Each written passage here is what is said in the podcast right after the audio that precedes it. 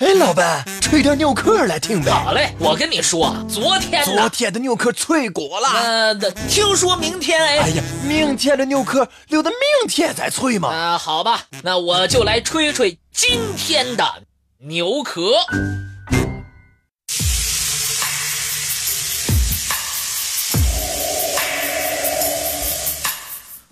巧合，映现着生命的莫测。而当太多巧合集中在一类人身上，则会让人怀疑冥冥之中是否真的存在着操纵命运的神秘力量。譬如，美国的两位总统亚伯拉罕·林肯和约翰·肯尼迪，他们悲剧性的结局拥有如此多的相似之处。就像按照同一个剧本上演的不同场次的剧目。林肯和肯尼迪是美国历史上鼎鼎有名的两位总统，他们的出生、政治经历、性格特点都各不相同，但他们却成了被后人比较的最多的两位总统，因为他们的死。有太多让人无法回避的巧合。亚伯拉罕·林肯是第十六任美国总统，1865年4月14日在华盛顿的福特剧院观看表演时遇刺身亡。约翰·肯尼迪，第三十五任美国总统，1963年11月22日乘车前往达拉斯市的途中。遭遇袭击，林肯和肯尼迪都是被枪打死，且致命伤都在头部。在枪支管制较为宽松的美国，凶手以枪作为武器并不稀奇。再加上行刺目的在于夺人性命，两位凶手都将总统的头部作为袭击目标，也在情理之中。但是。在林肯和肯尼迪遇刺一事上，巧合的可怕之处不在于他们的可解释性，而在于他们的数目太多。也就是说，就算人们可以解释为什么林肯和肯尼迪遇刺会发生巧合，也难以解释为什么这么多的巧合都集中在了他们的身上。林肯。在1846年当选众议员，1861年就任美国总统。肯尼迪在1946年当选上众议院议员，1961年成为美国总统。林肯遇刺的那天是星期五，肯尼迪遇刺的那天也是星期五。林肯在福特剧院遇袭。肯尼迪则在林肯牌轿车上遇害，而肯尼迪乘坐的林肯牌轿车又刚好是由福特公司制造的。两位总统遇害时，他们的夫人都在他们身边。刺杀林肯的凶手约翰·威尔克布斯来自南方，他在行刺成功后从剧院逃跑，在一间仓库被抓。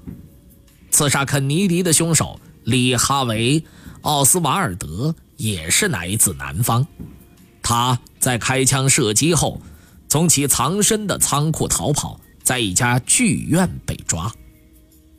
林肯和肯尼迪都在遇害前有不好的预感。林肯曾对人感叹，他知道有人要杀害自己；肯尼迪曾对身边的人说，如果有人要用枪行刺，那将防不胜防。而事后，无论是刺杀林肯的凶手，还是枪杀肯尼迪的人，都没有等到正式审判就死了，而且都死于枪杀。只不过，害死林肯的布斯是被士兵击伤后不治身亡，而杀害肯尼迪的奥斯瓦尔德则是被人秘密灭口。林肯死后，人们曾怀疑一些大资本家参与了刺杀事件。发生在林肯和肯尼迪身上的巧合，并没有因他们的死而落下帷幕。林肯死后，接替林肯出任美国总统的是安德鲁·约翰逊。肯尼迪被害后，接替肯尼迪出任总统的则是林登·约翰逊。两者都姓约翰逊，还都是民主党人。安德鲁·约翰逊出生于1808年，林登·约翰逊出生于1908年，正好相差一百年。安德鲁·约翰逊是北卡罗来纳人，林登·约翰逊来自德克萨斯，他们都是南方人。更令人唏嘘的是。林肯家族和肯尼迪家族都厄运不断。林肯的四个儿子当中有三个不幸夭折，肯尼迪的三个孩子里只有女儿卡洛琳生活平安。他的大儿子小约翰因飞机失事英年早逝，小儿子帕特里克出生仅两天就因病死亡。在笃信者看来。与其说林肯和肯尼迪遇刺是人为设计的不幸，不如说是命运之神操纵的结果。只有命运之神设计如此巧妙的人生际遇。怀疑者仍然坚持所谓的巧合最多是一个关于几率的数学问题。用数学的逻辑看，若干巧合集中在同一事件上，虽然几率低，但并非不可能。用林肯和肯尼迪遇刺巧合甚多这一特殊极其偶然的事件，去证明有命运之神或者天定的存在，难以让人信服。其实，要颠覆对命运天注定一说的这种迷信，只要着眼于那些打破巧合规律的事。